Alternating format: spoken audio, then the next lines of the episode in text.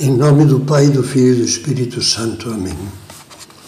Vinde, Espírito Santo, enchei os corações dos vossos fiéis e acendei neles o fogo do vosso amor.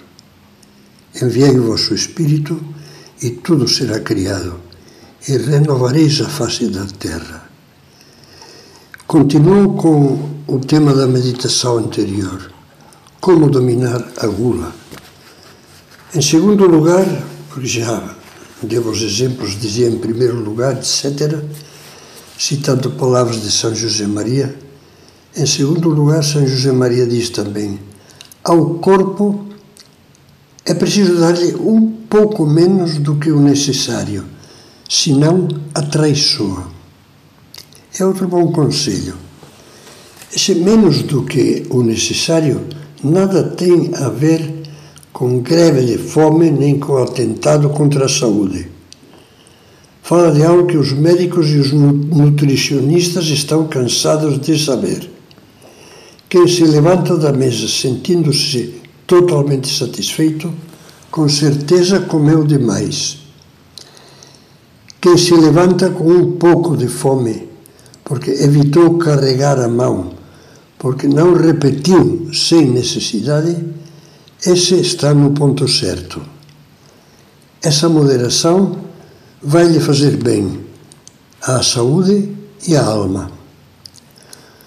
Muitos médicos e nutricionistas vão além e, por caminhos puramente técnicos, reencontram a antiquíssima prática espiritual do jejum, que, por sinal, sinal ajudou inúmeros monges a alcançar idades muito avançadas. Pratiquem o jejum, aconselham. Experimentem um dia por semana, ou um dia por mês no mínimo. Ficam só tomando líquidos e uns poucos gramas de alimento sólido. Não tema, não vai morrer, pelo contrário. Esse jejum vai purificar o seu organismo e você se sentirá muito melhor.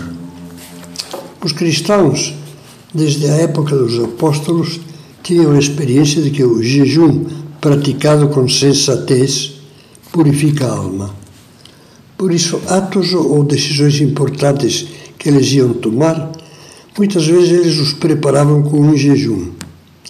Por exemplo, os Atos dos Apóstolos contam que na igreja de Antioquia celebravam o culto do Senhor depois de terem jejuado.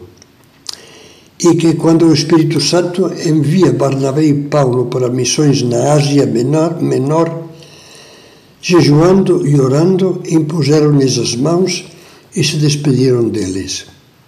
Acabada essa primeira missão, em cada igreja instituíram anciãos e, após orações com jejuns, encomendaram-nos ao Senhor em quem tinham confiado.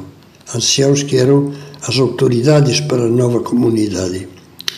Como se vê, o jejum era habitual. Hoje, a lei eclesiástica do jejum ficou muito reduzida.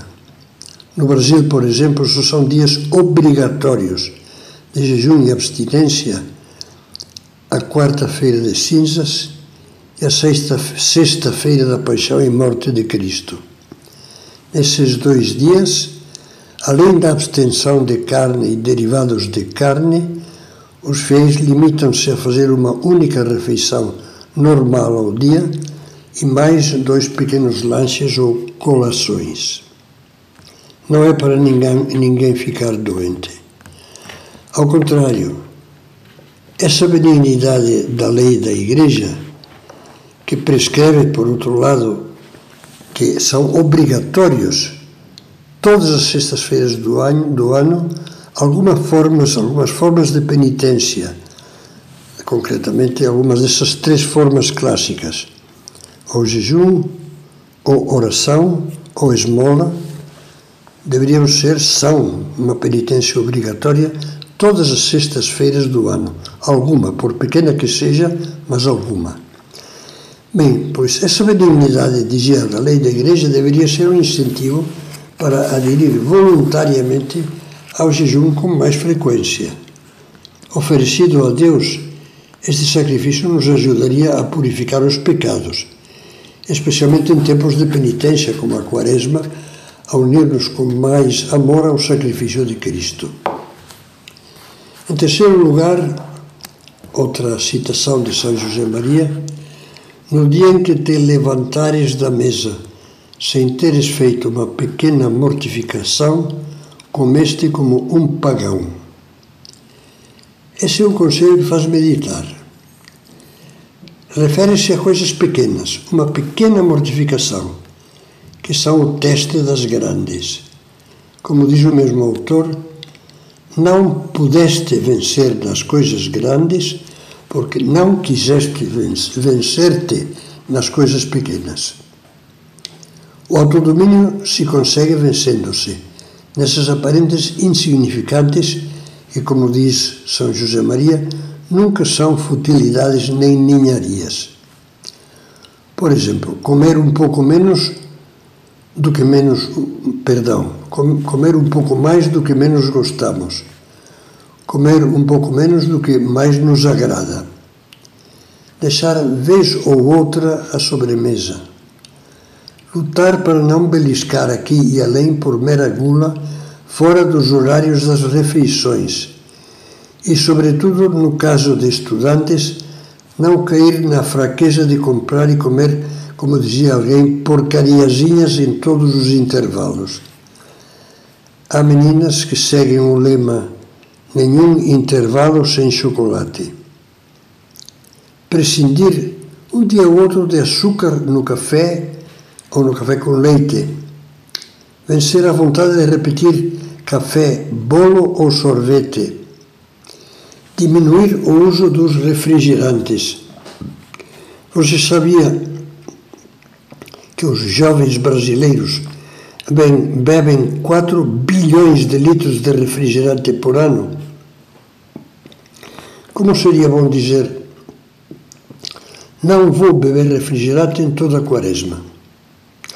Também evitar queixas sobre a comida, a não ser que sejam precisas para corrigir defeitos notáveis. Atrasar um pouco a bebida, uns minutos, quando estivermos com sede. Deixar de ter manias, comidas banidas, já rejeitadas por puro capricho, e animar-nos animar a tomar pelo menos um pouco delas. E não digo nada das bebidas, sem dúvida das alcoólicas, para começar.